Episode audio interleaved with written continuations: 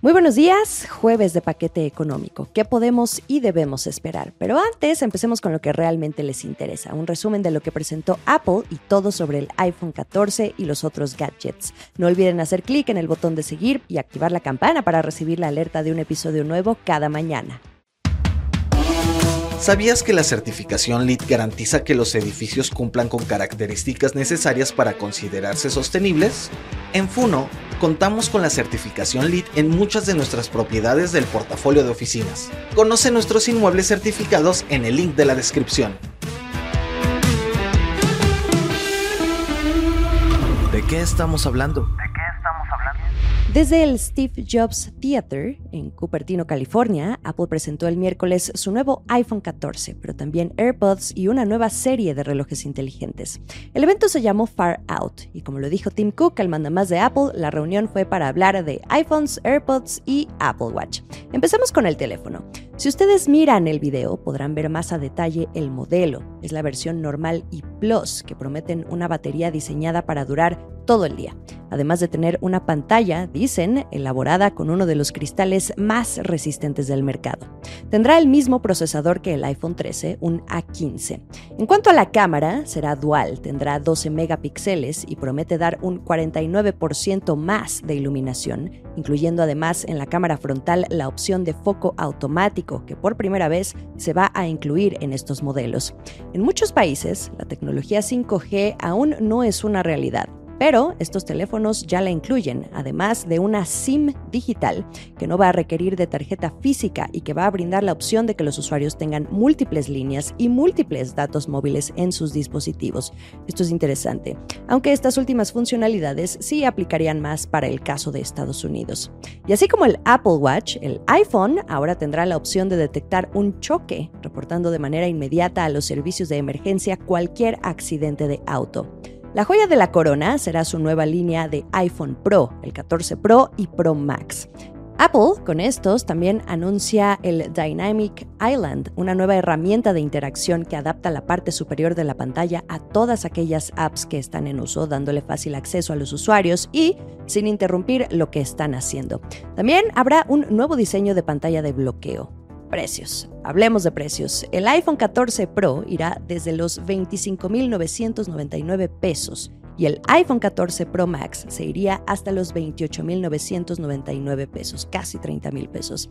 Fecha de llegada a México todavía no se confirma. Recuerden que esta nueva serie de teléfonos será clave a la empresa porque en 2021 este segmento se llevó más de la mitad de los 366 mil millones de dólares que Apple vendió ese año. Esto es el dato del día.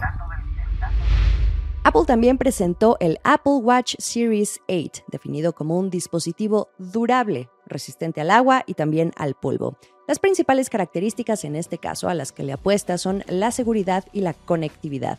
Tiene un diseño único de dos sensores, uno cerca de la piel y otro debajo de la pantalla, que va a mejorar la precisión de los aspectos que mide el dispositivo, como el ritmo regular cardíaco y la saturación de oxígeno.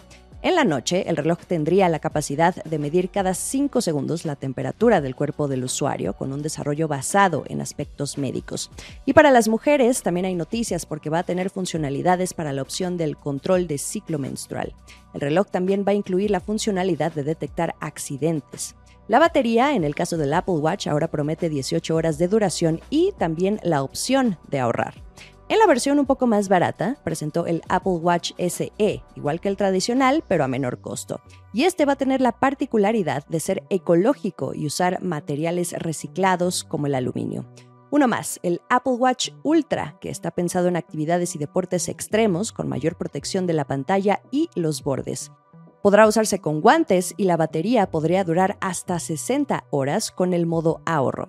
Competencia para Garmin, ya para cerrar, los AirPods. Apple presume que mejoran la experiencia de sonido, prometen más horas continuas de escucha y en caso de perderlos se podría detectar su ubicación con la emisión de un sonido independiente en cada auricular, al igual que con el estuche de carga. En otras noticias. Nuevamente es momento de hablar del paquete económico 2023. Este jueves, la Secretaría de Hacienda lo entrega al Congreso para iniciar la etapa de análisis, discusión y aprobación. En punto de las 5 de esta tarde, ustedes van a poder consultar la información en tiempo real a través de bloomberglinea.com sobre lo que el gobierno contempla en materia de ingresos y gastos para el próximo año así como también sus proyecciones para el tipo de cambio, el PIB, el precio del petróleo, todo esto contemplado en el marco macroeconómico. También sabremos a dónde irá a parar la mayoría del dinero que piensa dar el gobierno y cuáles son las dependencias, las secretarías que van a recibir la mayor tajada. También las que menos. Sabremos además el peso que seguirán teniendo o no las mega obras del presidente López Obrador, al haberse ya inaugurado dos de estas, cada una en condiciones especiales, pero al fin y al cabo casi terminadas. ¿A dónde podría irse una buena parte del presupuesto? El 2023 es clave porque es un año antesala a las elecciones presidenciales de 2024, casi a la vuelta de la esquina, por lo que los programas sociales pudieran tener esta vez un mayor protagonismo. Recientemente, el presidente de la Comisión de Presupuesto y Cuenta Pública de la Cámara de Diputados, quien es Erasmo González, afirmó a finales de agosto que el paquete prevé un incremento de presupuesto para toda la estructura de los programas sociales insignia del presidente López Obrador y sin aumento de impuestos. ¿Cuáles son esos programas sociales? Las becas para los jóvenes, a los adultos mayores, los apoyos a las personas con discapacidad o Sembrando Vida. Sobre los objetivos fiscales, unos días antes, el subsecretario de Hacienda, Gabriel Llorio, dijo que se preparaba una miscelánea fiscal con cambios marginales y alineados esta vez a eficientar la recaudación sin aumentar impuestos o crear nuevos impuestos. Así se lo dijo a Bloomberg Línea en una entrevista. Además, se espera que, como en años anteriores, el paquete económico sea equilibrado, responsable y realista. Así lo dijo el diputado González, manteniendo esta tendencia del sexenio respecto de controlar la deuda pública. Ahora, dentro del marco macroeconómico, hay un dato al cual deberemos prestar mucha atención y ese va a ser el PIB, en cuánto prevé el gobierno que crezca México en 2023. ¿Cuál es su pronóstico? Si sube o si baja. Y esto nos va a decir mucho sobre cómo están midiendo las aguas en medio de estos temores sobre una posible desaceleración que finalmente lleve a una recesión. Ese es el dato a observar. Todo esto lo vamos a poder analizar a partir de este jueves en los tres ejes que integran este paquete económico, la ley de ingresos de la federación, el presupuesto de ingresos y la miscelánea fiscal. El último sorbo.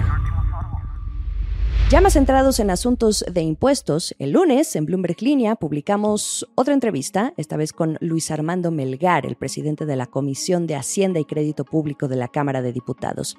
Nos dijo en exclusiva también a Bloomberg Línea que se va a buscar realizar algunas correcciones al nuevo régimen simplificado de confianza, el RECICO con el fin de dar certeza a quienes pagan impuestos.